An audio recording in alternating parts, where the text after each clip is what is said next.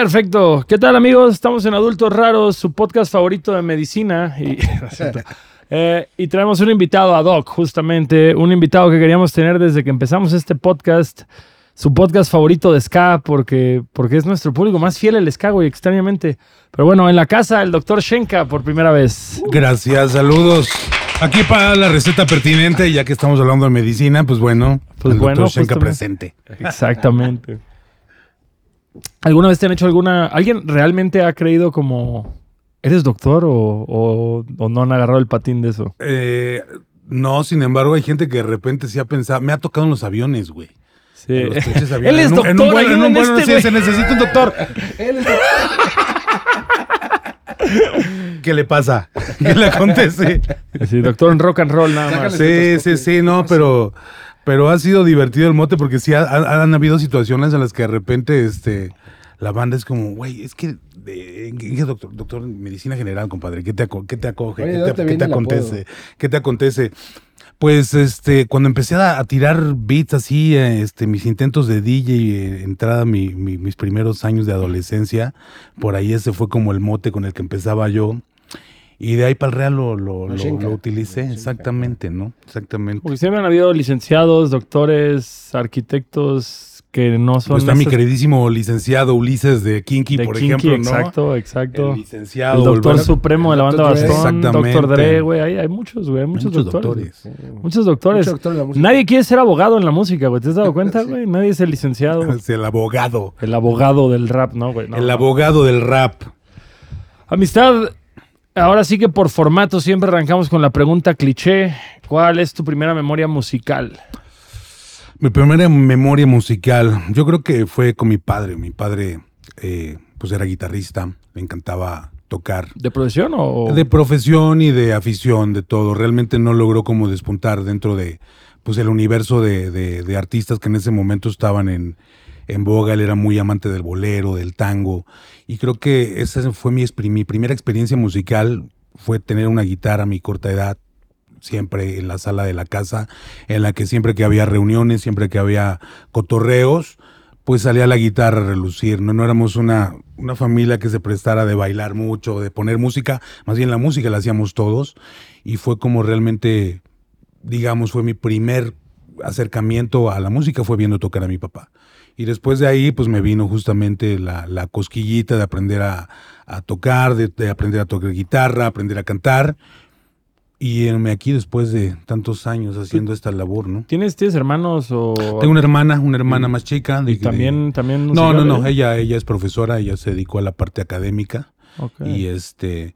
Y pues yo decidí como, como realmente emprender el, el llamado de la música a mi corta edad en la preparatoria. Fue con un concierto de Tijuana, no recuerdo. Me dice un compa, güey, este va a tocar Tijuana, no, en, en la Plaza Santo Domingo. Y yo la neta es que en ese entonces era pues bien amante del punk, del metal, y me gustaban las cosas un poco más rancias, más, más rudas. Y este, y le digo, güey, pues sí, ¿y estos güeyes dónde son? No, pues son de Tijuana y los produjo Manu Chao y canta con ellos un tema. Y dije, ah, Manu Chao, Mano Negra, a huevo, vamos a ver qué pedo. Me acuerdo que había tocado Estrambóticos en esa ocasión, ¿quién más? Los de abajo y cerraba Tijuana, ¿no? Y cuando vi a Tijuana no tocar, ese fue mi, mi este... ¿A Tijuana no fue la banda de Yo Quiero Hacer Sí, Esto? O sea, sí, siempre lo había tenido como, como en la mira, ¿no? Siempre soñaba con esa parte del escenario, pero con Tijuana no fue como ese despertar, ese llamado como la canción de, de los decadentes de la guitarra, de ahí fue una revelación, ya sé que quiero en esta vida.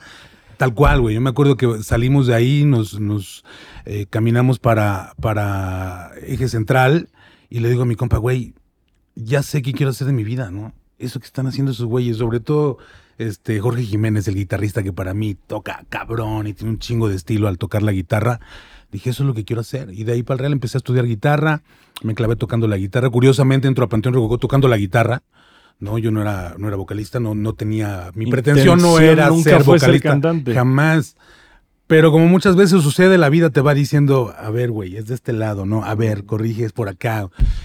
Y mira, acabé ver, haciendo ¿tú, esto. tú entraste, o sea, ¿tú entraste a Panteón o tú fuiste fundador en Panteón? O sea, Eh, como- fuimos fundadores ya de Panteón, pero digamos que en el, en el punto en el que yo entro a la banda, cuando ya decidimos formar Panteón Rococó, pues yo me hice cargo de la, de la lead guitar, ¿no? Sí. Entonces, Tú vas a hacer lead guitar y... teníamos un, un, este, un vocalista que venía de vez en cuando, ya sabes, la poca seriedad que le pones a un proyecto. Y él lo que quería ser actor, por cierto, acabó siendo actor de TV Azteca, me parece. Ah, bien, todos No ganamos. vamos a demelar su nombre por, por razones obvias, pero pues siempre nos dejaba colgadas en las tocadas. O sea, siempre a la hora de tocar, este güey no llega, no llega, no llega, no llegaba. Y dijimos, pues ya está, güey, no, no creo que le interese. Y me dicen entonces los compas, pues vas, güey, ¿no? Tú te la sabes, y pues yo puedo cantarme dos, tres, y luego tocamos unos covers y a ver qué hacemos, ¿no?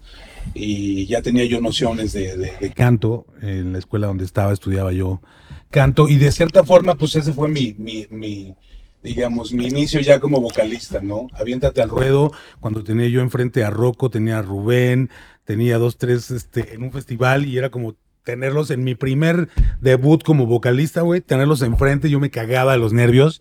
No, pero creo que no lo hice tan mal. O sea, pero Pues a desde, la postre desde, estoy tan, aquí. desde tan que empezó el Panteón ya estaban compartiendo escenario con grupos de renombre, como justo Ya, La sí, sí, sí, o- pues sí, de alguna manera también era, era un poco más fácil que ahora, ¿no? No había un universo de bandas tan, tan vasto y pues de alguna manera también contábamos con ciertos contactos, con conectes.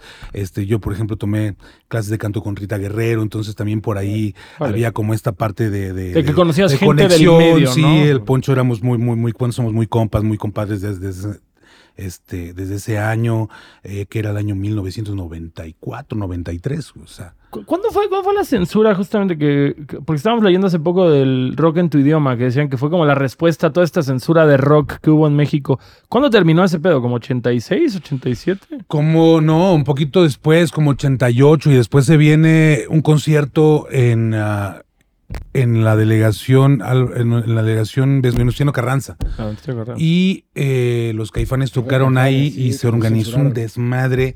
Y a partir de ahí Espinosa Villarreal, que era el regente de la ciudad en ese entonces, cancela todos los conciertos al aire libre en, en, en- en- en este... En, Yo, yo entendí que había sido a partir de Avándaro, que había sido la censura masiva de rock en Eso México. sí, o sea, fue, fue como en partes, digamos, ¿no? Como que después varios después de Avándaro, pues viene con el rollo de, de este, de la chica desnuda ahí, viene una total censura, ¿no? El rock se ve obviamente aventado hacia la periferia de la Ciudad de México, no todos los ochentas viven en la periferia, con bandas como Tex-Tex, con bandas como este Tri como, Souls, como el este. Tri, como la banda Bostic, ¿no? Ah. El Aragán, qué sé yo, los, Sí, los rock Liran urbano, Roll, rock sí. Y es el- el, y el el rock urbano, época, ¿no? ¿no? Como- Y sí, pues este... A- Atóxico. Graffiti ya es, ya es un poquito más para acá, pero sí el atóxico, Los ¿no? Chap- Specimen. Chaps, Chaps, este. Los- sí, exactamente. Sam Sam, un montón de bandas de, de ese estilo. Creo que después viene el, el, el com rock, que es el- la parte donde surgen este que ni los eléctricos. Eh, ¿Com rock? Ritmo peligroso. El, com rock que es un- fue un movimiento previo al rock en tu idioma. Pero ¿Cómo como de Com venir? rock, com rock, sí, Como de sí, sí, sí. C-O-M-E, No, no, no, o- era que- com rock, C-O-M rock. Órale. Y de ahí venía, pues, Kenny los Eléctricos, venía ahí este Ritmo Peligroso, otras bandas, viene después el movimiento rock en tu idioma y realmente nosotros obedecemos a la siguiente camada. Decimos la de los hermanos menores. Exactamente, los hermanos menores Pero que ya necesitaban de su música. su Coincide con el nacimiento del ska en la periferia de la ciudad, en San Felipe de Jesús, en Nezahualcóyotl, en el, pues en la periferia, básicamente, como el rock urbano, ¿no? Y empieza a hacer muchísimo ruido, muchísima gente se empieza a trasladar de, de diferentes partes de la ciudad, del sur hacia Tlane, a, la- a la Arena López Mateos. Recuerdo tocadas muy, muy memorables cuando recién comenzaba Escape a venir a México. Y eran, Todavía de Foro Alicia Escape, ¿no? Avenida López Mateos, cabronas, en el López Mateos me acuerdo una vez que organizó un zafarrancho porque, pues para variar, los promotores vendieron más boletos de los que se podían, llegó más gente de la esperada, hubo portazo, estuvo balazos, llegó la policía, todo el mundo queriendo ver a escape, nosotros íbamos a tocar, iba, era el cartel era escape, todos tus muertos, nosotros, maldita, eh, No, bueno, ahí está tu- Tijuana no. Ahí está tu Vive Latino, güey. Sí, exacto. Pues de alguna manera, mira que todas las, todo lo que organizábamos como colectivos estudiantiles en ese entonces, pues se vino en el Vive Latino. Todas las, las- los conciertos cuando se tomaba, cuando ¿no? se tomaba eh, Ciudad Universitaria, el Estadio de Prácticas, el Rectoría, pues obedece después que Ocesa vio pues que... La oportunidad. que sí, La claro, pues realmente teníamos de repente aforos de 40 mil, 50 mil personas para un festival de, de- en, en apoyo a, no sé, por ejemplo, el ejército zapatista, ¿no? Entonces, este, ese, ese concierto en particular, como me acuerdo de, de él, porque la gente en, en la Arena López Mateos quitó los, eh, se trepó al techo que es prácticamente como 8 metros, 10 metros. Y este. Y arrancaron y desde ahí lona. se aventaban, ¿no? Entonces la banda abajo, como, échate, échate, güey. Y la banda aventándose del techo, pues para, para poder ver a escape, porque era como una locura cuando empezaban a venir a México. Yo, yo me acuerdo alguna vez de Escape, que justamente creo que falleció una chica en el Palacio de los Deportes por querer saltar y pedo. Entonces, Escape siempre ha alterado a la gente en México, Siempre por lo que hay- y veo. en todos lados, ¿eh? Recién estuvimos tocando juntos en Chile. Y este, En la que acaba de la- pasar. En la que acaba de pasar y realmente showzazo, un showzazo, la neta. Es una máquina, es Sí, una máquina en vivo. A Máquina, nosotros, tío, máquina. a nosotros nos tocó verlos con ustedes y con los Interrupters apenas en el Hell, En Hell el. Hell Heaven. Fue un showzazo, güey. Sí, sí, fue un showzazo, la no, neta. Tienen buenas canciones, muy incendiarios ellos en, en la parte del escenario, de la, de la, no, el ímpetu que traen, las canciones que traen son fantásticas. Claro. ¿Viste ese, ese tema de que los andaban censurando ahorita en Alemania con todo el Sí, tema de sí, Israel? Sí, sí, está cañón, ¿no? Está cañón. feo. Está, está peligroso el no poderte expresar del todo cuando en un momento nosotros como banda empezamos a tener la herramienta del, del internet. Pues podías decir lo que querías y expresarte como querías y no había como una censura incluso ahora como la tienes con la, con la inteligencia artificial, ¿no? Que ya ni siquiera es como que hace poquito me pasó, no tiene mucho, como un año, creo que subo una canción mía a mi Instagram, verificado, y de repente me dice la aplicación, eh, es que estás violando los derechos de la... ¿Cómo? O sea, Sí. yo soy el autor de la Yo salgo ahí, es mi voz. Claro, yo lo estoy cantando, yo lo escribí, qué pedo, ¿no? Es el ¿Y con quién te quejas? Con nadie, güey. No hay nadie con quien verificar ese tipo de cosas, ¿no? Que le pones el reclamo y, y por lo general te la Sí, acepta. sí, sí, pero dices pero como esto no debería pasar, güey. Tengo la verificación. Claro, por pero nuevamente es el problema de que ahora todo el mundo se puede verificar. Entonces. Twitter han habido una cantidad de cuentas falsas de peso pluma con la palomita Sí, sí, sí, azul. y sí. es como, esto no es Sí, cierto, güey. exactamente. peso pluma no me está agregando a mí y a mis amigos, güey, ¿no? No tiene la necesidad. pidiendo Mira. cinco mil baros. en ese entonces, ¿ya habían sacado maquetas ustedes o todavía estaban...? 94 sale nuestra primera maqueta. ¿Fue el Toloache o no? Eh, no, fue una previa. Yo era muy asiduo a comprar cassettes en ese entonces en el, en el Tianguis de la Lagunilla. Caía, yo vivía a dos cuadras de ahí y caía todos los domingos al Tianguis de la Laguna y a echar cerveza, fumarme un porro y a ver a los amigos, ¿no? Al Agnes, al Frida, a toda la pandilla de ahí, al Pepe Lobo. Y curiosamente Pepe Lobo era mi dealer de música en ese entonces, ¿no? Entonces ibas cada fin de semana y era como, ¿qué tienes? No, pues tengo el nuevo de Bauhaus, ¿no? Este, traigo ahora a, a los, este, a la Polla Records, ¿no? Eh, este de los, ya escuchaste los decadentes, no, a ver, avíntame uno, ¿no? Pues pum. y de repente rellenaba los cassettes con otras, con otras bandas que de repente ni sabías quiénes eran, ¿no? Pero bueno, pues era la forma que en ese entonces consumía yo la ¿Y música. ¿Conocías? Sí, ¿Conocías exacto. música, no? Entonces de repente, este, pues conocí a la familia de Pepe, éramos muy allegados y en algún momento en el tianguis echando una chela, eh, pasa Rocco por ahí, lo conocí a Pepe, me lo presenta y me dice, hey, este, pues él, él es Luis y tiene una banda y no sé qué, deberían armar algo juntos, no sé qué. Le tiro la idea al Rocco, me dice, cámara, sí, a huevo que lo hago. Yo llego con Panteón, este, recién formaditos, no teníamos mucho, como un año de formarnos. Y les digo, hey, conseguí que nos grabaran un demo y conseguí que Rocco grabe con nosotros, ¿no? Y los otros, ah, sí, güey, ¿cómo crees? Ya parece que te va a decir que sí. Le digo, sí, en serio, güey. El lunes le va a caer al estudio. Rentamos un estudio allá por Calzada de las Bombas, la Loca Records, que fue después donde se grabaron los grandes demos del ska, de la secta core, de la tremenda corte. Y, güey, quedó a llegar como a las 11 y así como ahorita, no llegaba, y no llegaba, y no llegaba, y no llegaba. Y, güey, me dice por ahí el Tao, me dice, güey, te dio el avión, güey, no va a llegar, ¿cómo crees, no? Y así en cuanto me está diciendo eso, toca en el timbre y era Rocco, ¿no? Y este, grabamos entonces la canción de Cúrame en el, en el demo de Toloache Pa' Mi Negra.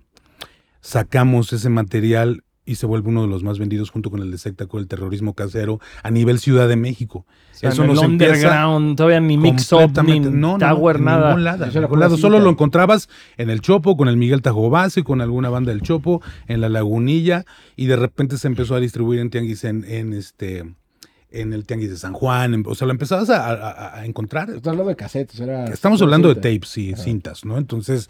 ¿Ese ya era este, por Pepe Lobo o...? Ese era ya por Pepe Lobo. El padrino Sí. nos andaba contando que Pepe Lobo, que de pronto era vamos a grabar seis bandas el mismo día, una tras otra. Sí, tras otra. sí, sí, no. Y bueno, en, en- en- en mi caso era como, como, pues fue bien, bien fortuito porque realmente yo no lo estaba buscando. Yo estaba buscando cassettes y de repente dice, ah, pues mira, él tiene una banda, deberían hacer algo juntos y todo. Y, pum. Y realmente es que ahí se gesta el, dem- que ni- el demo que ni siquiera nosotros en ese momento pensábamos grabar como tal. Fue como O sea, de repente como algo que sí, por grabemos algo y dice Pepe, cámara, yo pongo la, la lana y rentamos el estudio y así asado. Y de repente fue como el, como el momento coyuntural en el que la banda empieza a tener un éxito masivo a nivel Ciudad de México. Y ¿Es todavía de prepa? ¿Como prepa carrera? Sí. Prepa- ya en la transición, ya yo ya estaba en la, en la- en la carrera, algunos de mis compas también ya estaban en la carrera, estábamos como en esa transición, o sea, estábamos de la prepa y de repente fue como, güey, pues esto ya está jalando, ¿qué hacemos? Ya ni cumplimos con la escuela, ni cumplimos acá, o sea, tenías un examen y tenías tocada al mismo tiempo y era como, ¿a cuál de las dos le doy prioridad? Decidimos en ese entonces, pues va, güey, apostémosle todo esto. Obviamente las familias pusieron el grito en el cielo, pero al final siempre contamos con su apoyo, ¿no? Para grabar el primer disco, recuerdo yo en ese entonces este, vendí ciertas cosas, conseguimos dinero prestado, la misma familia nos prestó, con pago con intereses y demás, y lanzamos El de la izquierda. El Izquierda de la Tierra, exactamente. Buscando de repente también, nos pasó lo que a todos, porque en ese entonces Secta Core recién acaba de firmar con, con Sony, con el sello de El Mazo, que era el sello que editó, sí creo que era Sony, este, acaban de firmar el, el siguiente álbum, y pues fuimos a tocar a las disqueras, a BMG, a Universal, a en ese entonces EMI, eh, en ninguna, ¿no? O sea, sabías que el demo se iba directo a la basura saliéndote de ahí. No, si no es hasta que lanzamos a la izquierda de la Tierra, que de repente pues, rompe récords de venta, casi 120 mil copias vendidas de ese material a nivel país, y nos empieza a buscar en ese entonces BMG, que después acabaría siendo Sony, fusionándose con Sony Music, ¿no? Y creo que fue una aventura muy, muy chida el, el- poder hacer nuestro primer material Independiente. independiente. No éramos la primera banda en ese entonces que se aventuraba a hacer algo así. Ya después me acuerdo que me hablaba Poncho este, Figueroa, oye, ¿cómo le hicieron para esto? ¿No? ¿Cómo le hicieron para esto otro? ¿Cómo lo colocaron en tal lado? Y este y pues fue una onda de aprender, de aprender, porque en ese entonces no tenías ni internet, recién empezaba el internet y no tenías como medios de, de- de- de promoción más que el hecho de, de- de contratarte una agencia y hacerlo por ese medio, ¿no? De que se viral- viralizara de forma orgánica, porque justo es como dices, güey, estaban todos morros, no había un underground establecido como ahorita, Claro, que, que sí, dices, ¿no? hay bandas o raperos o demás que tienen una trayectoria gigante y jamás han No, dependido de mainstream tampoco. O sea, ni un underground ni un mainstream tampoco. Pero es que Sí, no, no. Y, por ejemplo, nosotros fuimos de las primeras bandas que empezamos a hacer nuestro merch. Obedeciendo mucho, aquí íbamos a Europa y de repente era como, no mames, pues claro que se vende, traigámoslo siempre. No nada más para irnos de gira. Oiga, sino- pe- pero ustedes, desde que empezó ya giro en Europa, gira en... O sea, yo me acuerdo mucho, pero ya han salido compañeros musicales que yo me fui a trabajar al Gabacho y vi que tocaban ahí en Minnesota, Ajá. en el First Avenue. Y yo como de, ah, no mames, Panteón Rococó de México, qué chingón. Yo tendría como 22 años, no sé, hace 15 años ese pedo.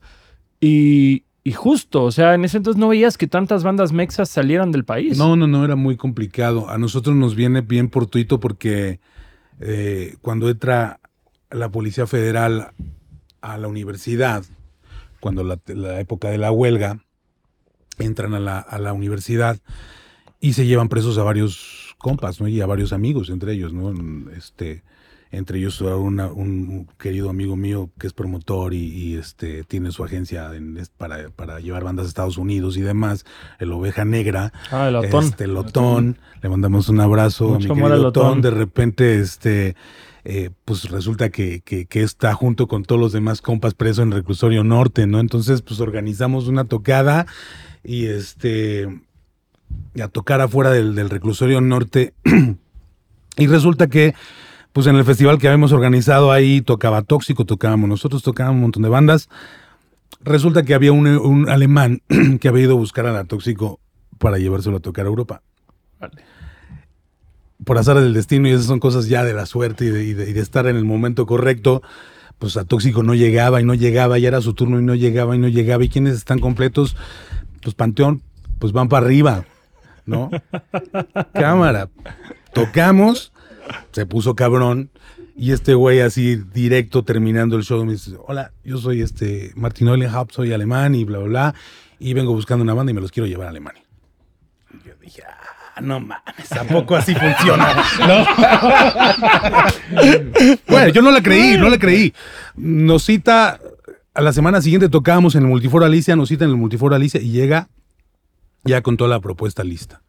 ¿No? Mañana compramos los boletos, papá, pa, pa. yo no, no tenía ni pasaporte, ¿no? Pues ahí me tienes sacando el trámite del pasaporte y demás, y es así como llegamos a Europa la primera, la primera vez, ¿no? De, de, de que este güey vio el tamaño de energía que se manejaba con, con el público y dijo, estos güeyes tienen que ir a Europa, ¿no? Entonces vine, vine por una banda de cuatro, me llevo una banda de once cabrones, a ver cómo le hago.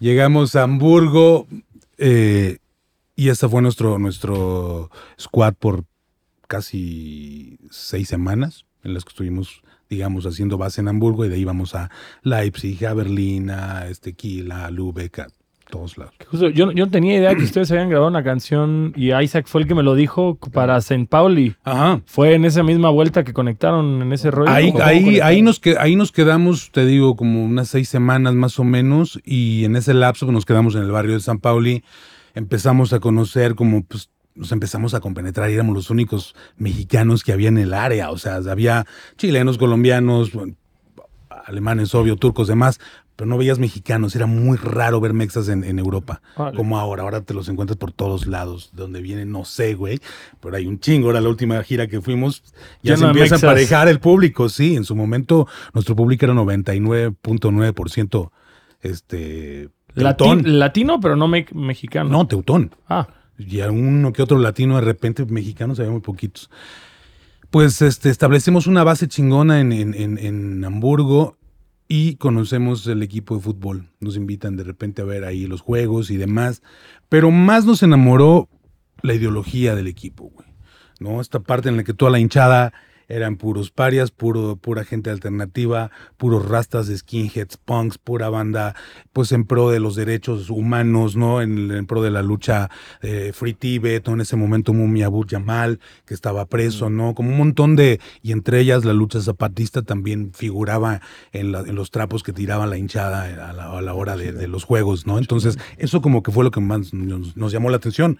Y nosotros de alguna manera pues el- el- los promotores nos presentaban como una especie de embajadores zapatistas, ¿no? Entonces de repente había momentos en los que teníamos que dar conferencias de zapatismo, güey, eh, con el poco inglés que manejábamos en ese entonces era como, pues, güey, darles información de lo que estaba sucediendo en Chiapas, de lo que estaba sucediendo con el, con el gobierno, ¿no? Y, y, este, y fue un momento muy, muy hermoso y muy chido porque hubo muchísimos europeos que de repente yo me los encontraba cuando hacíamos las caravanas para, para, para Chiapas haciendo trabajo social en, en- en la realidad, en Roberto Barrios, ¿no? En, en todas las comunidades, y eso era muy, muy chévere.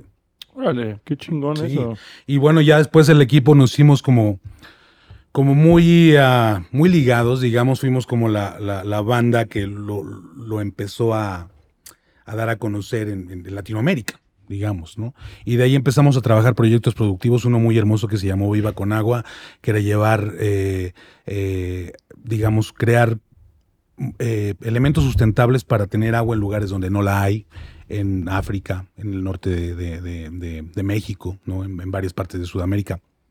Un proyecto bastante hermoso con el que trabajamos en conjunto mucho tiempo y de repente vienen los 100 años de San Pauli y nos invitan pues a, este, a cerrar el, evento del, del 100 aniversario, ¿no? Entonces tocaron N cantidad de bandas súper famosas de Alemania y nosotros cerramos el festival. Era muy, muy, eso fue ocho, años- después de nuestra llegada a Alemania y fue algo muy significativo porque todos los, amigos que tenemos en Hamburgo de repente era como, güey, estos güey yo los veía con la bicicleta, se llaman los mexicanos, adiós mexicanos, güey, güey, ey, güey, ¿no?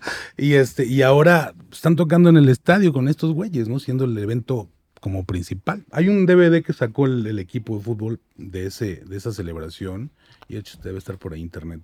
Fue nuestro primer crossover que hicimos, la primera canción en alemán que hicimos, que también, pues, fue. ¿Que bastante ti- ¿Tienen más? Sí, tenemos como unas cuatro, cinco. En ahí. Ah, la madre, ese sí es un dato que no, no tenía bajado. Sí. Eso es, o sea, me, me da a entender justamente que ustedes en, en estas épocas independientes, antes de que firmaran, porque firmaron para compañeros, ¿no? Para compañeros fue que firmaron Para compañeros firmamos, obedeciendo a que de repente ¿Sintieron que ya estaba demas- demasiado trabajo que no podían controlar No, ustedes, básicamente, o? o? sea, al contrario, no siempre la idea de la banda ha sido autogestionarse, ¿no? Siempre ha sido gestionarlos lo más que se pueda, separarnos un poquito pues como de este yugo de repente de, de, de, de, pues de las transnacionales y demás. Siempre lo tuvimos bien clara esa parte. Llegamos a firmar con BMG porque resulta que de todo lo que se vendió de ese disco maravilloso que nos ha dado muchísimas cosas el, a la izquierda de la tierra, resulta que de repente el, el, socio que teníamos para la cuestión de distribución, pues se había cambiado de coche, se había comprado casa nueva y nosotros jamás nunca en la vida sospechamos nada, güey, sino que a la hora de, bueno, ya justo y necesario hacer un segundo disco, vamos a hacer cuentas, no, pues no hay varo, ¿no? ¿Cómo que no hay varo? No, porque no, sí, nos me deben Pues nada más le den tanto y dinero. fue Panteón. como y fue como pues, un momento de mucho aprendizaje para nosotros nos enfrascamos en una demanda fuerte con él y pues no teníamos este el eh, capital para poder hacer el segundo disco y en ese entonces Jorge Chivo que le mando un abrazo muy grande de Sony Music en ese momento nos estaba persiguiendo junto con, con Memo Gutiérrez buscando que firmáramos con ellos y nosotros no gracias no gracias pues qué podía darnos una disquera que no hubiéramos logrado ya con Ya un ustedes, disco claro. de más de 100 mil copias vendidas, ¿no? Entonces, este, pues de repente fue como, güey, pues veamos qué nos ofrece este BMG y firmamos con BMG, ¿no? En un acuerdo bastante, en ese entonces bastante meritorio para la banda porque normalmente pues siempre los, los eh, contratos eran bien, len- bien lenocinios, ¿no? O sea, Sí, que bien estás amarrado por y acá negociamos un buen porcentaje para, para Panteón. Todo lo que, lo que, lo que recibimos como, como adelanto y regalías fue directamente a parar en el estudio. O sea, siempre miras como de irnos como quitando ciertos intermediarios para poder hacer nuestra música con Y- mayor libertad. Y no vivir endeudados con la disquera. Exactamente, que- ¿no? Entonces de repente la disquera para el segundo disco, para compañeros, ¿a dónde se quieren ir, no? ¿Quieren irse a Estados Unidos? ¿Quieren irse a, a, eh, Abbey Road, a donde sea? No, no, no. ¿Sabes qué? En ese entonces Flavio eh, Cienciarulo, bajista de los Cadillacs, estaba viviendo en Monterrey, se había venido una temporada a Monterrey. Y dijimos... pues, Fue cuando habían parado los Cadillacs. ¿no? Exactamente, entonces ya habíamos hecho la gira con Cadillacs este, en México, ahí los conocimos, dijimos que él sea el siguiente productor. Dijimos a la disquera, ¿sabes qué? Réntanos una, en ese entonces no había Airbnb, pero réntanos una casa en Monterrey, ahí nos metemos todos, compramos colchones inflables, y este, el chiste está que no vamos a dejar que nuestros, nuestros presupuestos se eleven, porque a él ya sabes, ¿no? La botellita, toda la fiesta, pues obviamente la vas Tú a la pagar, pagas, ¿no? Y en ese, pagas. en ese sentido estábamos muy claros en saber a dónde queríamos invertir, que fuera realmente el sonido del, Que era la época de los, de los presupuestos gigantes. Chonchos. O sea, todavía había dinero sí, grande sí, para grabar y todavía claro. era muy caro. No, ahorita Claro. puedes hasta armarte un home studio. y Exactamente, estás ¿no? Y era madre. pues en ese entonces era bueno meterte en el mejor estudio que había, preferíamos gastarnos la plata en eso. Vamos a hacer la pequeña cortinilla de invitar a toda la gente a seguir este canal tan bello en todas las redes sociales, en YouTube, en, en YouTube, en YouTube también y, ¿Y dónde más? ¿y dónde más? Y en YouTube si es posible. Ah, síganos en todas las redes sociales, pandilla, escúchenlo, compártanlo y disfrútenlo. Los queremos mucho. Suscríbanse, píquenle a la campanita, exactamente, porque si no me regaña el productor. Entonces decíamos que habían rentado la casa en Monterrey para tener los presupuestos bajo control y, Y sí, ahí, ¿qué, qué estudio, ¿qué trajimos- estudio grabaron ahí? En ese entonces fue el estudio que era producción dinámica, creo que se llamaba, que en ese entonces era el que estaba junto con El Cielo, que recién lo acababan de abrir ahí en Monterrey. Y en esos momentos ese, ese ¿Era de macrolujo? sí era de súper lujo. Pero decidimos irnos darle un poquito de menos cachete. Y la verdad lo pasamos genial. Estuvimos dos meses allá en Monterrey, viviendo poca madre, este, pasándolo genial, eh, conociendo también como una parte muy interesante de, de uno de nuestros ídolos de, de- la música, en este caso para mí, este, Flavio Cienciarulo, que siempre ha sido un, un sensei, ¿no? Y después el poderme llamar su amigo, parte, conocer a su familia. Creo que son de las cosas más, más chidas que, que nos dejó ese, ese material, ¿no? Flavio, Flavio es el invitado casi casi por el que hicimos este podcast, para un día tenerlo acá. Es nuestro Ah, máximo perfecto. ídolo. Y, y justo hablamos lo mismo, que era nuestro héroe de infancia. ¿no? Nuestro héroe de infancia, justo. sí. Claro, claro. Yo recuerdo mi primer concierto de Kylax. Me invitó una amiga al Metropolitan. Y en ese entonces, pues todavía no tocaba yo en Panteón ni nada, güey, estaba yo en Prangana. Y me dice, oye, pues yo te invito, ¿no? ¿Cómo crees? No, no, yo te invito en serio. Si no te importa que sea en Palomar, Vamos. hay pedo, vamos. Y le digo, bueno, vamos a una cosa, préstame la feria y yo después te la pago. Va, órale. Puta, pues yo creo que en ese entonces era el único que se sabía las canciones de los Cadillacs, viejo, porque yo las cantaba todas y todo el mundo se me quedaba viendo como. Me imagino que la época más cabrona de fabulosos Sí, fue cuando recién, cuando recién presentaron Rey Azúcar. Porque la primera vez que vinieron fue cuando, cuando tocaron en el, en un antro que era ahí en la San Rafael, un antro muy chiquito, no recuerdo el nombre del antro. Estaba a la vuelta, a la vuelta de lo que era en ese entonces la Casa Rasta. La Diabla, ¿no? Atrasito de bull, del Bulbo era, ah, no me acuerdo cómo se llamaba el, el lugar, pero ahí tocaron la primera vez. Después la segunda vez viene a Metropolitan con el Rey Azúcar y pues puta, yo me volví loco. Y recuerdo que este, acabando el concierto, le digo a mi amiga, le digo, güey, gracias por la invitación, estuvo poca mal, me pasé chingoncísimo. Algún día yo voy a tocar con esos güeyes y te voy a invitar. Y mira, después, años después, cuando estábamos abriendo la gira este, aquí en el país, hicimos ocho fechas con ellos aquí en México y cerrábamos en Palacio los Deportes. Y dije, puta, pues a quién invito, a quién invito. Ya sé a quién, le voy a hablar a Claudia y le voy a decir, güey, cálate, ¿no? Y en ese entonces tenía mucho tiempo que no nos veíamos. Ella ya estaba en dinámica, ya estaba trabajando. Y pues, güey, no, no he ido a conciertos, ya pues, soy god- Godín y la chingada. Le digo, pues, güey, ¿te acuerdas que me invitaste a la Cadillac? Pues ahora te invito yo. Ah, te toca a ti. Sí, y fue un momento muy chido. Porque pues cuando le llegó la morra y fue como, no mames, güey, o sea, lo lograste cuando me dijiste, cuando me dijiste, como que dije, ah, ternurita, güey, ¿no? O sea, su sueño, tocar con los Kylax. Y mira, cabrón, ¿no? O sea, qué loco. Chulo. ¿Y cómo, cómo fue la experiencia de...? Sí, fíjate, yo- tengo la duda justamente como productor, ¿qué sientes? Digo, Ah, igual ya tiene, pregunta ya tiene 20 mil años que se grabó compañeros musicales, pero ¿qué sientes tú que le aportó como productor al disco? Pues yo siento que nos dio mucha, mucha soltura musical, ¿no? Nos dio la perspectiva también. Flavio en ese entonces venía como estaba en su etapa yacera. No, o sea, yo, hemos conocido diferentes Flavios, ¿no? En ese momento estaba en la etapa jazz, Jaco Pastorius, ¿no? De hecho, pues, por su hijo se llama así, por, por, por Jaco, ¿no? Este, Astor, estaban toda esta onda de estudiar música full, ¿no? De, de convertirse en un el gran bajista que es ahora, ¿no? Este, Recién acababa de hacer este disco con Ricardo Iorio, que en paz descanse, Peso Argento, que es un gran, Que gran son ellos disco. dos, ¿no? Justo. Y creo que ese es el momento más pesado de Flavio en la cuestión musical. Entonces era muy exigente, muy, muy este, muy Perfeccionista. sí, pero también como que no quería que nos claváramos tanto en la música, sino más como en la actitud. Oh, No, o sea, en la onda siempre llegaba, me acuerdo, con pancartas y ponía cartulinas así. Entonces llegabas al estudio y él estaba pegando cartulinas como de sangre, huevos, ¿no? Estómago, tripas. O sea, no, güey, quiero esto, en el disco quiero esto. No quiero sutilezas, no quiero perfección, no quiero buena afinación, quiero Corazón. Sí, corazón, estómago, sí. güey, dame estómago, ¿no? Y creo que esa es una parte bien chida porque disfruté mucho grabar ese disco con él. Después nuestra vuelta fue con el siguiente material que decidimos también grabarlo con él, pero ahora en Argentina, él jugando de local. ¿El tres el veces tres tres? veces tres.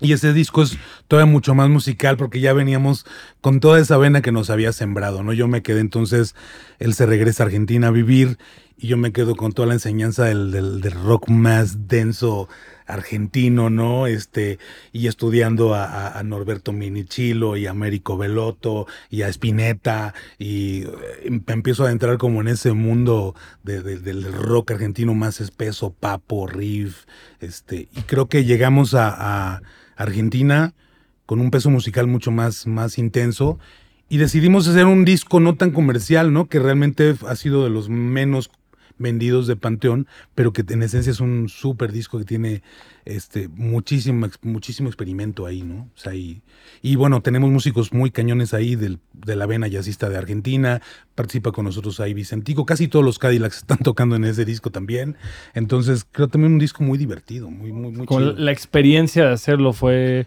Porque ta- también, digo, el, el Compañeros fue un antes y un después en la banda. Me imagino, con esta exposición masiva, que estuviera la carencia todo el día en MTV. Claro. eh, y de pronto, pues estos que tardaron como dos años luego en hacer el 3x3, ¿no? Sí, en como dos añitos, sí, fue de- tres veces tres, fue, no, fue más, fue, fueron tres, tres años. casi Tres cuatro años. Que fueron tres años de no parar de tocar, de estar. Sí, justamente cuando se viene compañeros musicales es cuando se destapa toda Europa y empezamos a tocar pues por todos lados. O sea, tocamos en Glastonbury, tocamos en Roskilde, tocamos en Rock and Ring, tocamos en, incluso eso nos llevó a tocar hasta en Backen.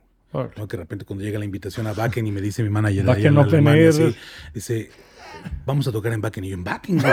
No, pues yo, no mames, ¿no? O sea, yo nunca pensé ir a Backen ni como fan, ahora imagínate tocando, ¿no? Y fue como, no mames, pero Backen es un festival de metal. Sí, pero es que están ahora invitando bandas y quieren invitar a Panteón. Ya invitaron en ese entonces, la primera banda que invitaron que no fuera metal fue a Rushkai, una banda de Rusia, muy buena, por cierto. Y la segunda fue Panteón Rococó, ¿no? Entonces de repente estábamos ahí entre Saxon, Scorpions, Sepultura, este, sí, claro, una experiencia, este, pues, bien chida, bien chida, el poder estar en backend, ¿no? Siendo fan de muchas bandas. Surreal, Que surreal. yo, que, pues, güey, yo a, a Sepultura los fui a ver al, a la Arena López Mateos y luego los fui a ver a la Alberca Olímpica, o sea, pum, ahora los tenía yo ahí, cabrón, o sea, como... Y como en, basti- como en camerinos y demás, no eran así como los bichos raros de... Sí, Nosotros somos mexicanos y tocamos ska aparte. Sí, no, y la neta, digo, teniendo la experiencia de lo que pasa en México o lo que pasaba, ya no, ya no lo es tanto, creo yo, ya el público también ya es Más abierto, más más abierto, abierto. más diverso, pero en su momento, sí, güey, nos van a bajar, güey, o sea, no mames, está tocando pinche Nuclear Assault y luego de repente, pues te vas a subir tú. No, güey, al contrario. Fue una super fiestota. Creo que la gente agradeció hacer este mosh pit en lugar de headbanging todo el tiempo, ¿no? Y este relajar un poco el cuello y mover todo lo demás. Y fue una experiencia pues, inusitada, güey, inusitada. La neta, creo que la tengo atesorada junto con, con el haber podido conocer a, a Mike Patton de Fate No More, de mis momentos más chingones. Más fan, eh, más fan. Más, sí, faneando. Y fíjate que no me controlé, güey. Con, con Mike Patton sí me controlé bien cabrón, pero me costó uno en la mitad del otro. You're a fucking professional, güey. Put together yourself. Y, y, güey, estamos platicando. No pasa nada, ¿no? Y yo, pero mi preparatoriano de entonces, güey, no mames, Vuelto pero mis canales se van a cagar cuando vean la foto con Fate No More, güey, ¿no? No, no, todo bien. Oye, hablando de momentos épicos, ese concierto de Manu Chao en el Zócalo, ¿qué onda con eso? ¿Cómo se dio el acercamiento con él? Él los invitó, ¿cómo Con fue? Manu So- sobre todo porque nos dices hicimos ahorita una que- gran, una gran, gran amistad también. Y nos los presentan a nosotros esta Yuriria Pantoja, que era una gran amiga, es una gran amiga de él, fotógrafa ella, y habíamos trabajado con ella muchas cosas en el colectivo, justamente este, cuando hacíamos los conciertos en, en Ciudad Universitaria. Nos dice, pues Manu viene a México y los quiere conocer. Y ahí sí pecamos de fans, güey, nos cita en una cantina en el Chopo, todo a las calladas, güey, y no sé, por ahí alguien de la banda lo filtró, güey, y entonces teníamos a 20 mil cabrones afuera queriéndose tomar fotos con Manu Chao cuando la cosa era como muy, muy petit. Creo que fue un momento intenso, lindo. No pudimos llegar a más porque pues la gente no dejó No de, lo de pedirle permitió. fotos, pero de ahí vino la invitación para tocar la primera vez en el Zócalo en el año 2000 que fue la, la- primera. Después vino una segunda en 2005. Pues una de las experiencias más chidas también, la cuestión eh, eh, pues masiva. Fueron en ese entonces 150 mil personas en el Zócalo, que era la primera vez que se reunía tanta gente en el Zócalo de esa magnitud. Y momentos, pues, bien chidos, porque vino en su, en su época más, más, más chingona, ¿no? Recién salidito de Mano Negra y recién había lanzado Clandestino, entonces traía en ese entonces al Villí cantando, traía una, una bandota en ese momento y pues la rompió, la rompió cabrón, ¿no? Y nosotros pudimos abrir ese festival y el segundo fue con los de abajo en el mismo Zócalo, en, en 2005, cinco años después. Qué surreal todo esto. Sí, sí, canal. La verdad es que, o sea, tener la, la, la posibilidad de cinco años después de que te formaste como banda, estar tocando ante 150 mil personas, abriéndole un cabrón como Manu Chao, y la primera vez que yo veía tanta gente reunida en mi pinche vida, ¿no? La Fíjate, que estuvimos cotorreando al Astor, justamente le, le dijimos como, ¿qué se siente entender que tu papá grabó con Mick Jones de The Clash, güey? Y es como, creo que hasta ahorita lo estoy asimilando. Y es, es un poco eso, ¿no? Como decir, cuando de pronto te pones a pensar y decir, güey, has si no colaborado, has colaborado con varios de tus héroes, has tocado con varias leyendas, has tocado justamente en escenarios míticos y dices, órale. Sí, sí, sí. Es como voltear para atrás y de repente ver. Creo que también esa parte nos ha dado la posibilidad de seguir proyectando y seguir viendo hacia dónde queremos ir como banda, ¿no? De repente, yo recuerdo una vez en, en, en, en Alema- perdón, en Suiza, en el Festival de San Galen, y ya Panteón ya, pues, ya, ya pesaba en Europa. Recuerdo que llegamos al festival, veníamos de otro país y de repente llegábamos directo a tocar. Ya había tocado Sonic Youth, había tocado Tokyo Ska Paradise. Y tocaba R.E.M. y cerrábamos nosotros, éramos el headliner de ese día. Después de R.E.M., a la madre. Y me acuerdo que llegamos temprano, ya veníamos, ya no pasamos al hotel, directo al, al festival. Y tuve la oportunidad de conocer a Michael Stipe, pudimos platicar un rato ahí con él, iba en, en- en ese entonces iba viajando con su mamá. Y cuando se suben a tocar, ya preparándonos nosotros hasta atrás del escenario mientras amaban los técnicos, pues yo me puse a ver el show de, de- de- De R.E.M. de R.E.M., güey, yo veía al Michael Stipe y, y veía todo lo que hacía y de puta, güey. Y me acuerdo que se acerca el Misael conmigo y, y yo estaba pues anonadado, dije, no mames, güey. ¿a poco sí somos una banda internacional, güey, no? O sea, O sea, voy a mira, tocar porque aparte vamos a este tocar güey, después de esos güeyes y yo, o sea, dije, no mames, se va a ir todo mundo, güey, ¿no? O sea, pues ya, güey, tocó R.E.M., ya qué quieres, ¿no? Y, organizamos un quilombo bárbaro. Me acuerdo que de ahí, de por sí, Suiza pues es pequeño, güey. Te haces famoso en Suiza ya en una región y eres famoso en todo Suiza, ¿no? Este, se organizó tal desmadre que me acuerdo que terminó el show y fueron los promotores por nosotros para pedirnos que saliéramos a calmar a la gente porque era la primera vez que se ponían locos y no sabían qué hacer. En el país entero. Sí, entonces la gente acá no se quería ir, empezó a aventar cosas y por favor vengan porque cálmenlos porque es que nunca había pasado esto, ¿no? Entonces, como, hey, canales, pues tranquilos, ya no, ya no se puede, güey, ¿no? Ya no se puede tocar. Una experiencia divertida y fue como ¡pau! darte cuenta ahí de ese tipo de circunstancias, ¿no? Lo que vas logrando y dices, puta cabrón, me acabo de subir a un festival después de que tocó Sonic Youth y Tokyo Ska Paradise y luego R.E.M. y acabamos de cerrar el festival y nos fue poca madre. Dije, wow, o sea, vaya que te da como cierto, cierta motivación para, para seguir viendo hacia dónde ir, ¿no? En esa vena, güey, ¿sientes que hay algo que todavía no has logrado que te gustaría con Panteón? O bueno, que les gustaría en conjunto, digo, es difícil. Sí, yo creo que, pues mira, la banda siempre se proyecta cosas a mediano plazo, mediano, corto plazo. Creo que trabajamos sobre esa idea. Nunca pensamos como en cosas muy lejanas, ¿no? Sino el poder como, Como de pasito en pasito. cumplir los objetivos con- conforme lo, lo queremos y como lo necesitamos o como pensamos que nosotros queremos ir, ¿no? Y, y creo que, pues sí, de repente hay, hay muchas cosas que quisiéramos ir y a Japón, nunca hemos ido a Japón, y hay un público cautivo de Panteón allá, entonces estamos buscando la oportunidad de poder ir a, a Japón. De repente lugares que, que nos han llegado invitaciones como Sierra Leona, como este Marruecos, este Argelia, ¿no? Túnez, de repente lugares donde dices, ¿a poco la, la banda se escucha acá, ¿no? Y, y son experiencias que de repente dices, uh, la música me puso aquí y jamás nunca piensas en una parada de tour en Casablanca, ¿no? O sea, como que No. Sí, está muy loco. Entonces creo que son de esas cosas que al final nos van dando la pauta de decir, bueno, puta, pues ya, ya conocemos esta área, ahora dónde vamos, ¿Con- dónde le invertimos, no, pues ahora vámonos más al este, así llegamos a, a Budapest, ¿no? A, a Rumanía, muchos lugares que de repente jamás nunca pensamos que, que pudiéramos abrir como, como ese espacio, ¿no? Loquísimo eso. Sí, está A, a- mí, a mí justo me llama la atención porque yo me acuerdo que antes de que fuera el COVID había este mensaje de que ya se, o sea, o tal vez fue como una tergiversión de los medios, pero sonaba como que ya se iban a ir ustedes, como que ya se iba a acabar la banda, como que ya se iba a parar. Incluso hay mucha gente me vendió que lo de los tres este, Foro Sol Era era, como- ya la despedida de Panteón Rococó. No, básicamente creo que, mira, también como, como y, banda bueno, y hemos, el, el título, vivido- el último Ska, tampoco ayudó, ¿verdad? 20, claro, ¿no? De repente cuando lanzamos el tema, este, yo estaba justamente con, con el con el Dani Gutiérrez de la Gusana dando unos seminarios allá en Cuernavaca y de repente me empiezan, estamos en plena clase y me empiezan a llover mensajes así de, bueno, mi hermana, si no, insistente, ¿verdad? permítame tantito, ¿qué pasó, no? ¿Pasó algo? ¿Qué? Dime que no es cierto, ¿no? Que no es cierto, que se van a separar. ¿Cómo? ¿Quién te dijo? ¿Qué, no? Pues es que están todos lados y no, nos jugó, de cierta forma a favor, ¿no? De cierta forma nos jugó a favor y luego la verdad es que pues sí era necesario un descanso después de, de- o sea, cuando empezamos a proyectar lo de Foro Sol, no teníamos realmente como, como esperando, no, no, nunca habíamos proyectado que se fueran a vender tres fechas del Foro O sea, Sol. ustedes iban por una. Íbamos por una. Por y una. yo dudaba que se fuera a llenar. ¿No? Yo dudaba, dije, bueno, An- pues, Antes de eso, ¿qué había sido lo más grande que habían hecho de Arena? Ciudad de México. ¿Cuánta dos veces, son Comité. 25 mil, Ah, ok. 25 mil cacho. Ah, bueno, pues está en el rango, está en el rango. Está en el rasgo, pero, pero sí, o sea, ya hablar de Foro Sol eran palabras mayores. Entonces de repente salimos con la fecha y era como los dos horas, ya se había vendido todo. Y de repente, Andrés, pues hacemos una segunda. Pues bueno, vamos por una segunda. Sacamos la segunda y a las tres, cuatro días ya se había vendido todo. Pues hagamos una tercera.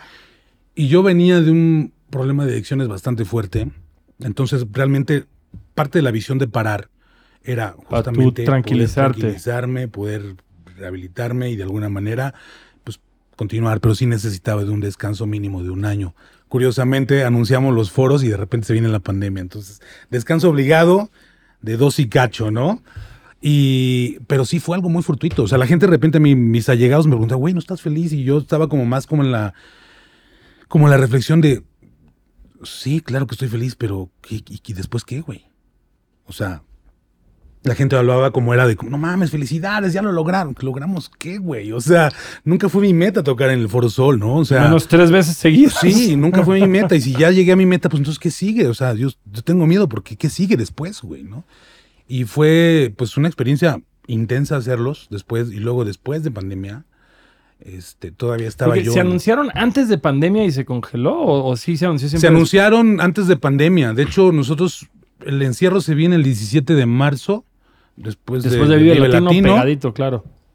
Y nosotros ya estábamos con todo Ya se listo había porque salíamos ya- para finales de mayo.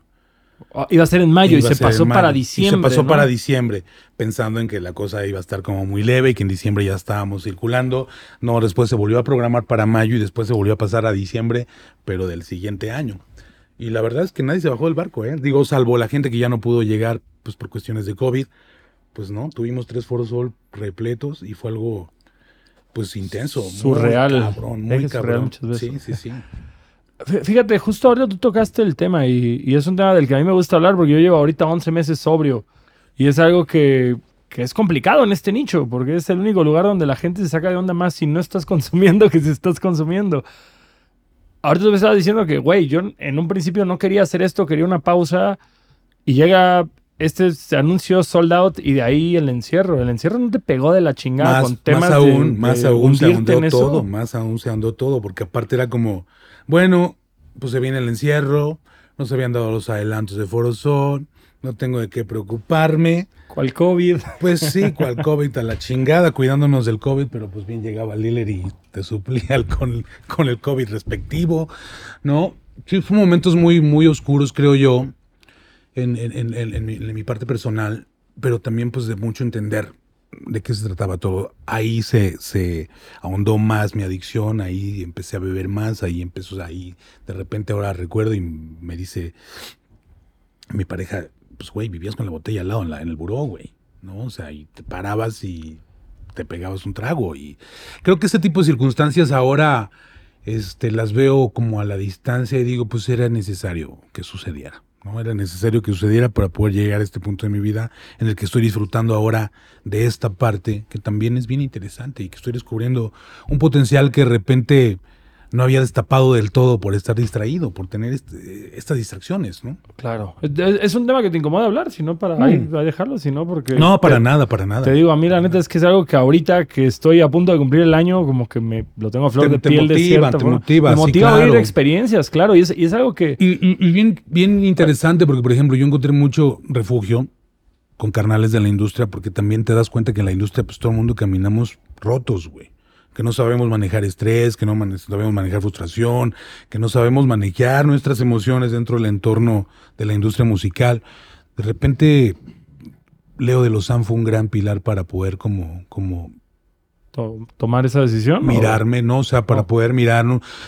Sabo Romo, otro tanto, ¿no? Gente que de repente estuvo ahí involucrada en el cómo estás, cómo vas, cómo, hey, acuérdate que aquí estamos, X, Y, mis mismos compañeros, ¿no? La empatía de poder decir, a ver, canal, paremos y sánate y después continuamos, ¿no? Entonces, creo que ha sido un- un- una experiencia de mucho aprendizaje que ahora agradezco mucho porque como dices, ¿no? De repente hoy ya dejas de ser como, ay, güey, es que este güey ya no chupa, es que este güey ya...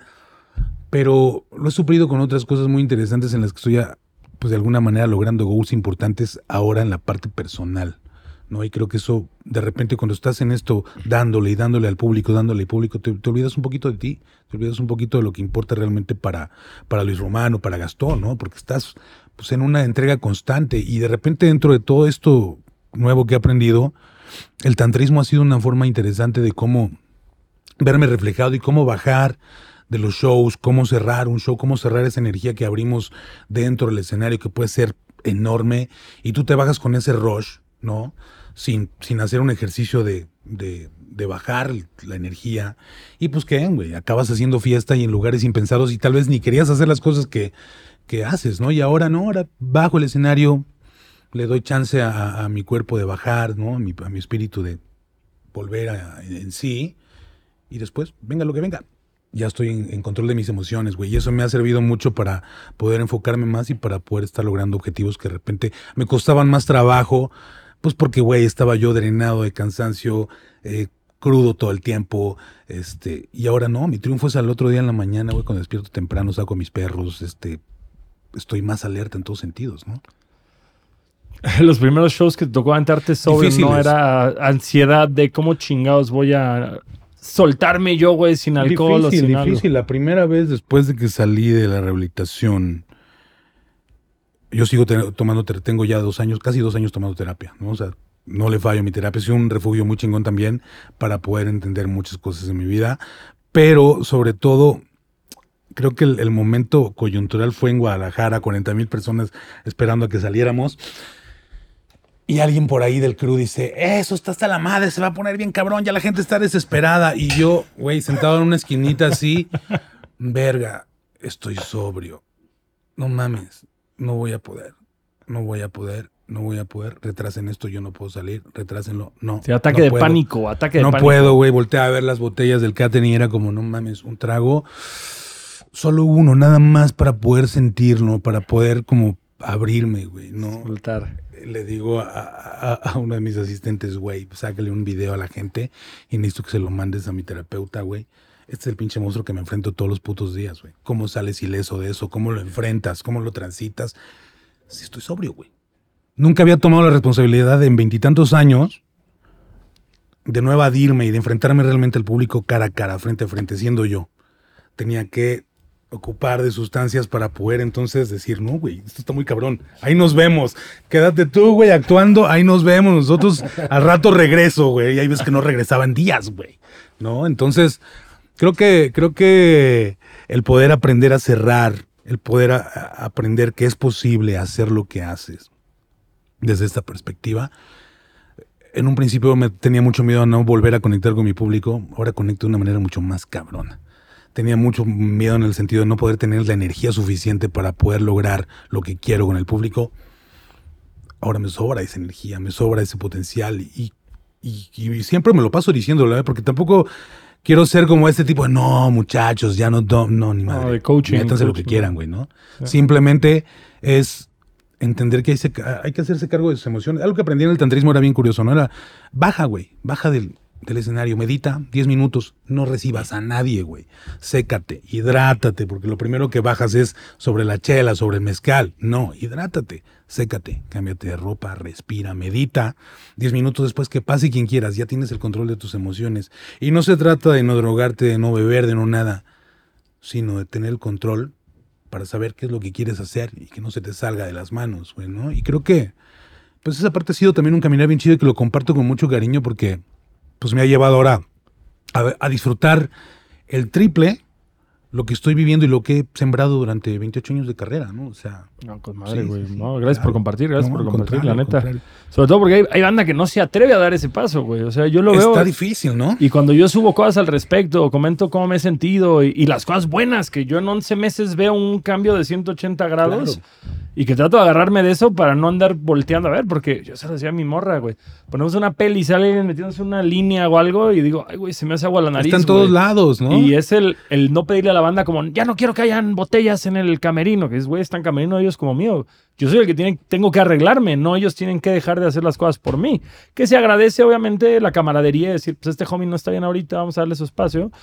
Pero, pero tú eres el que tiene que hacer los cambios, porque la tentación llega por todos lados. Sí, claro, exactamente. Vivimos con, con eso alrededor y pues, son distractores, ¿no? Son distractores de lo que realmente eh, vivimos. Yo ahora lo pienso y digo, cuando, cuando nos limitan a esa frase de sexo, drogas, rock and roll, digo, no, no mames, ¿qué- ¿en qué poquito nos encasillan, güey? ¿No? Cuando lo que hacemos, y creo que tú lo experimentas en el escenario, es una magia brutal, güey. Es algo que solo sucede ahí y que eso justamente de eso trata la terapia del tantrismo. Solo sucede ahí, güey. Es magia. ¿Por qué? Porque es invocación. Es mediante la comunión de la gente que se baja una energía donde no existe nada.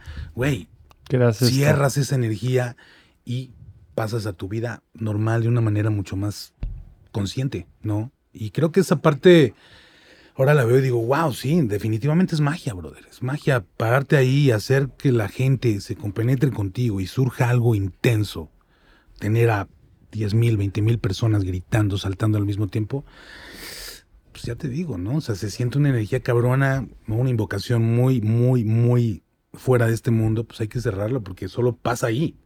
Y lo que decía mi terapeuta mucho es, sí, ustedes quieren seguir ahí, güey, porque sí, está bien chido, claro. Es no adictivo en su propio No. derecho. Pero en un punto de la historia, güey, solo sucede ahí. Ninguna sustancia, ninguna fiesta, ninguna desvelada te va a llevar otra vez a donde estuviste en ese momento. Solo sucede ahí. Entonces, procúralo, ámalo, respétalo, para que siga sucediendo, ¿no? Y ahí creo que con las drogas y con el alcohol deja de ser en su momento, pues, funcional, ¿no? Y, y- y para la parte creativa, o sea, porque asumo yo, digo, por, por eh, ahora sí que línea del tiempo, todavía no sacan un disco desde tu sobriedad, ¿correcto? no, Y ahora que, digo, no si Y yo creo que vendrá con muchas reflexiones. Claro, güey, pues claro, porque también es inherente para el artista el, el poder transmitir eso que estás experimentando, ¿no? Yo, por ejemplo, en mi círculo cercano sí se transformó bastante, ¿no? O sea, de repente es bien curioso porque eh, llegó un amigo del Salvador ahora en los conciertos que hicimos en Parque Bicentenario y pasó a mi camerino un rato. Mi camerino estaba a media luz, tenía mi incienso, horas... eh, soy muy estudioso de la cábala y de muchas cosas así, ¿no? Y de alguna manera pues trato ahora de, de esto llevarlo a mi camerino y tener mi espacio de reflexión y de tranquilidad ahí. Entonces entró, ¿puedo entrar a tu camerino? Sí, claro, pásenle.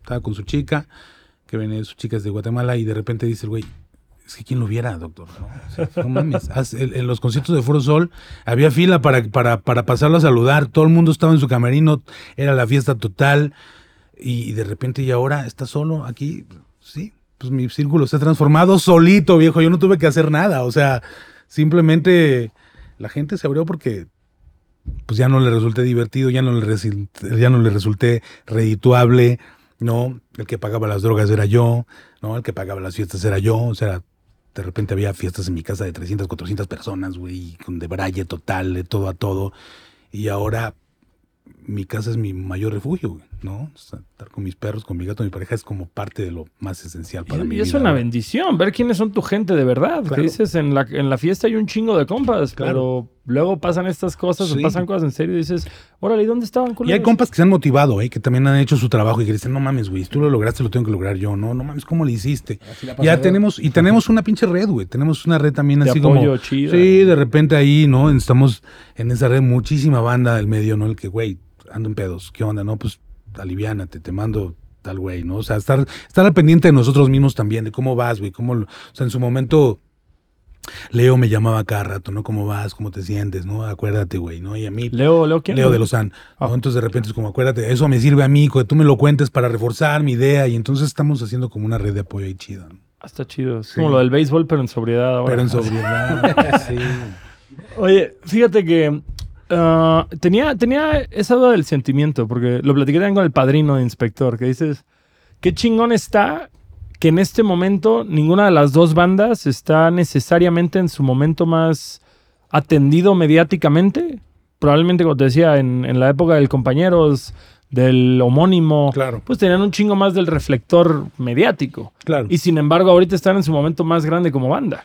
Sí, creo que también tiene mucho que ver con, pues yo creo, obviamente, el trabajo de tantos años, pero también tiene que ver mucho, siento yo, con que las canciones son canciones de a piso, les llamo yo, güey. De a piso. De a piso, ¿no? Son canciones que vive la gente en el día a día, no son fantasías. no Cotidianas, son- cotidianas. Sí, no son pendejadas, ¿no? O sea, digo, respetando cada, cada, cada expresión, ¿no? Pero en un sentido, pues creo que la gente lo ha hecho parte de, de lo suyo por eso, porque son canciones, son cosas que te dejan algo en la cabeza girando, independientemente de la diversión que conlleve ir a escuchar, ¿no? Y creo que esa parte nos ha dado, pues también la pauta de que ver fenómenos como lo que pasó con Cadillacs, que Cadillacs también es una banda que no esté en los foros más importantes mediáticamente hablando, es una banda ya longeva y sin embargo te metieron 300 mil personas en el Zócalo, ¿no?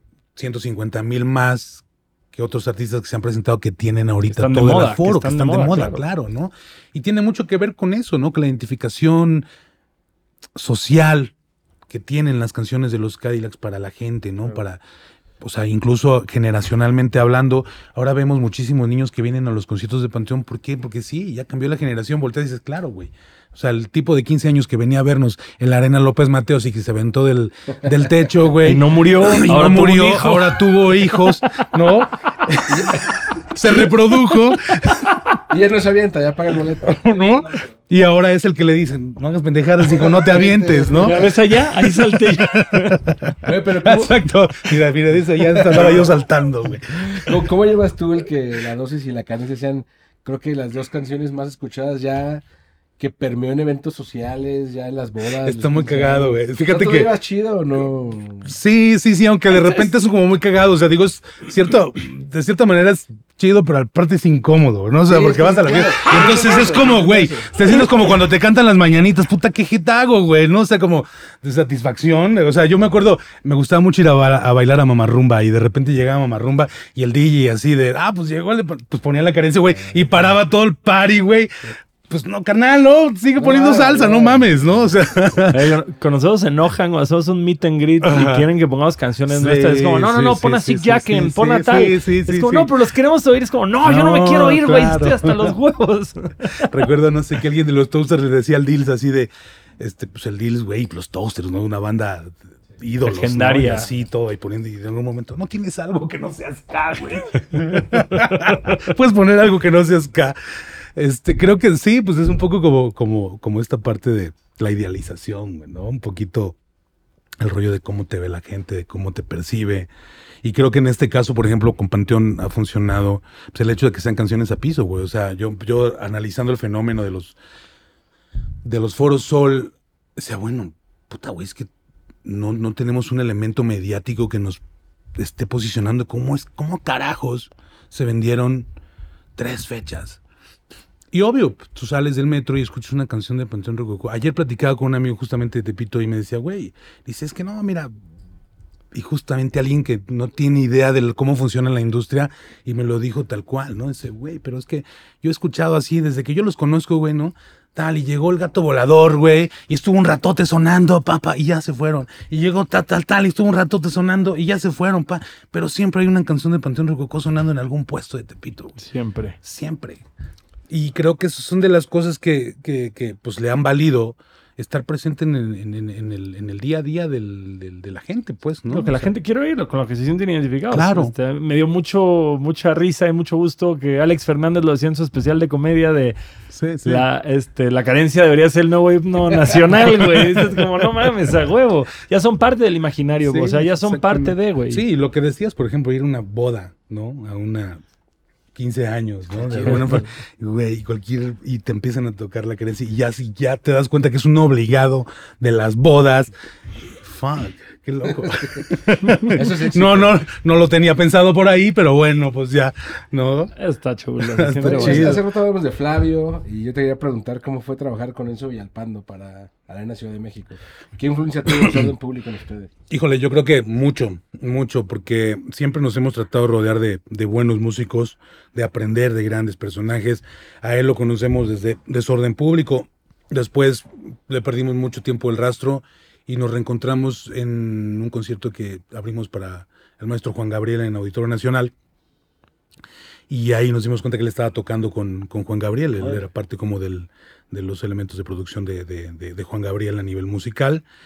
Y ahí es como cerramos filas otra vez con él, ¿no? Pues obviamente platicando mucho de los tiempos de desorden y demás. Y de repente en algún momento este, Juan Gabriel para de, de- de tocar, él se regresa para Los Ángeles y en alguna visita a Los Ángeles dijimos, pues güey, ¿por qué no te jalas a tocar con nosotros? Estuvo girando mucho tiempo con nosotros.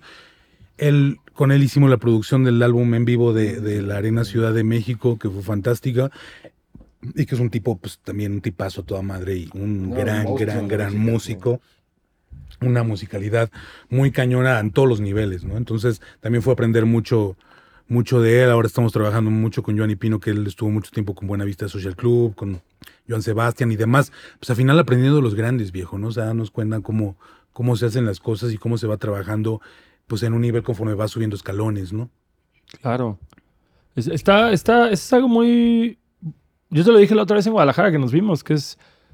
A mí me encanta que se esfuerzan, por decirlo, en los eventos que han hecho de un rato para acá, en traer abridores, puta, los Skins, Holly Cook, estos compas Craft Club, o cómo se llaman los, Los Craft alemanes. Club, sí, sí, sí, que de repente fuera una gran sorpresa.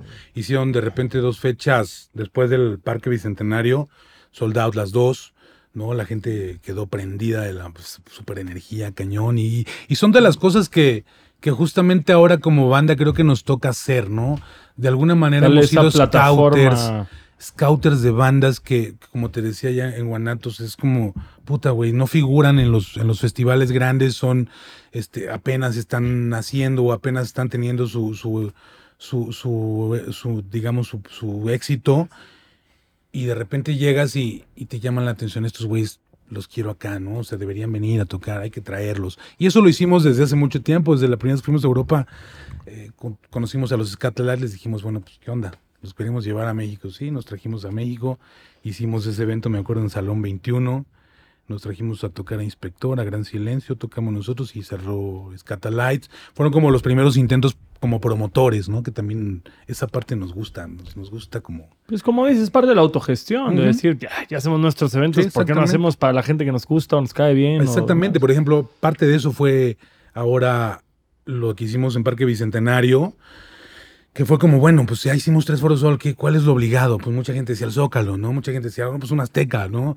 Este, y no, dijimos, güey, lo inmediato después de, de- del Foro Sol fue un par de Alicias, ¿no? Que era algo que queríamos hacer, que Despedirlo necesitábamos con hacer el como honor. debiera ser, claro, y luego después de ahí dijimos, bueno, pues ahora hagamos uno nosotros, como lo queremos, como lo, lo siempre lo hemos tenido pensado, y empezamos a escotear bandas, hablé con George de los Skins, me contactó con Holly Cook, por ahí también tuvo algo que ver este Oscarito, que, que también es parte de ahí de, de Production, que nos ayudó mucho en esa parte, y empezar a, a, pues, a cerrar filas, ¿no? Este, en su momento hemos podido establecer muchas redes con muchísima gente que admiramos, este, con los Social Distortion, con Ay, los por- NoFX. Tráelos con- el próximo año, pues carnal, ojalá, por favor. Ojalá, ojalá, te lo juro que de repente son, son de esas cosas que nos llaman. En la, en la, en la mira teníamos a Damian Marley, a The Hypes, ¿no? The Hypes ya estaban comprometidos para venir ahora, pero de repente, pues esto de que vamos conociendo banda pues por todos lados, o sea, con The Hypes ya tiene un rato que nos conocemos como unos 12 años, de que hemos tocado a cada rato en Europa, este, con los Offspring hemos tenido buenas experiencias, o sea, y ahora creo que es momento de capitalizar como, como a toda esa gente que hemos podido conocer en estos años de estar girando en Ya Europa. hagan ¿no? su festival, güey. Pues sí, es la onda. O sea, eso- sigue, es de eso se sigue. trató, el- de eso, de eso se trató el DDP, en un poquito Días de Panteón, que es esto, proponerlo como, como una plataforma para bandas que normalmente no son tan regulares que vengan o que no los traen los demás promotores, ¿no? Sí, que todavía no tienen un mercado para justificar una inversión tan grande. Exactamente. Ese, ese featuring de No Doubt, que, e- ese cover de No Doubt que hicieron con Skins, ¿cómo surgió esa idea? Pues ah, estábamos grabando en, en Los Ángeles con el Casey Porter y de repente produciendo unas canciones, yo le traía muchísimas ganas a, a ese tema, lo propuse con la banda y a la hora de estar grabando la idea pues era contactar con Gwen y hacerlo con Gwen, pero en un sentido, estando con The Skins, de repente dije, pues creo que sería más bien más chido hacerle un homenaje a, a los No Doubt con una banda que, que, que admiramos y que ellos también a su vez admiran a, a- a No Doubt, ¿no? Claro. Y invitamos a Marsha, invitamos a George, de repente sí, a huevo, hicimos la colaboración.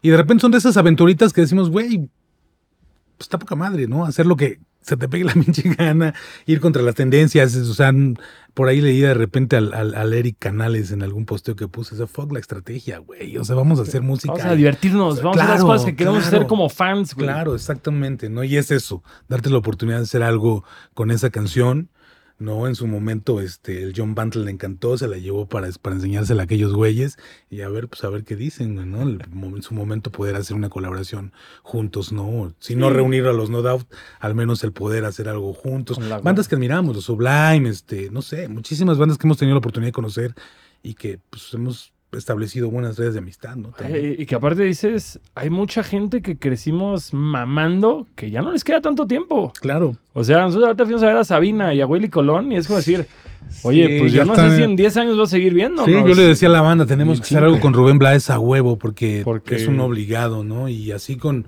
con mucha gente, ahora con, con, con los ingleses, pues ha tenido la oportunidad también de empezar a cerrar relaciones para poder estar ahí viendo, hacer cosas con Mick Jones, con gente que, que- que realmente admiramos y queremos, ¿no? Eh, hablando en inglés, Terry Hall. O sea, que se muriera Terry Hall, güey, fue como, güey. ¿cómo va a ser? O sea, ¿cómo va a ser esto? Sí, sí, sí, sí. Y, eso, y ya va a eh, empezar. y ya va a empezar. va a empezar. Ya, ya se nos fue Bruce Willis. Bueno, no se nos ha ido Bruce Willis, pero, ya, está. Ya, nos- ya se nos fue a la mitad. Ya nos fue medio Bruce Willis. Exactamente. Eh, par de cosas más antes de cerrar. ¿Algo que tú quieras aventar, amigo? Obviamente las mías ya.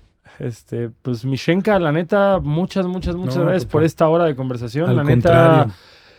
¿cuándo, ¿cuándo Nueva Música o el Panteón hay algo planeado? O- Pues el próximo año. Ahorita lo, O sea, lo- ¿ya lo están pensado es ya, ya estamos, ya. Yo desde, desde hace dos años que empecé con este proceso, pues no paro de escribir, ¿no? Yo siento que esta parte de la composición es, es un ejercicio todos los días, ¿no? No nada más cuando te llega, también hay que obligar a salir a la musa y de repente que salen cosas bien chidas, ¿no? De ahí salió Insur People, que es una banda que ahorita con la que estamos con Isma de los Daniels abriendo, y- sí, o sea, te digo, el chiste es hacer, ¿no? Y ahora, con menos tiempo de distracciones, te sobra tiempo para estar haciendo proyectos y cosas, y creo que eso es lo que, Como lo que podcast. toca ahora. claro, viejo, pues es que es, es parte de, ¿no? Es parte, te das cuenta que, que, le- que el tiempo se puede ocupar también en otras cosas más productivas que solo estar, just, ¿sabes? O sea, valiendo madre. Que, es- que era lo que yo hacía en varias, varias partes de mi vida, ¿no? No pasa nada, estamos chavos. Estamos Exacto. chavos. Todavía hay tiempo. Mira.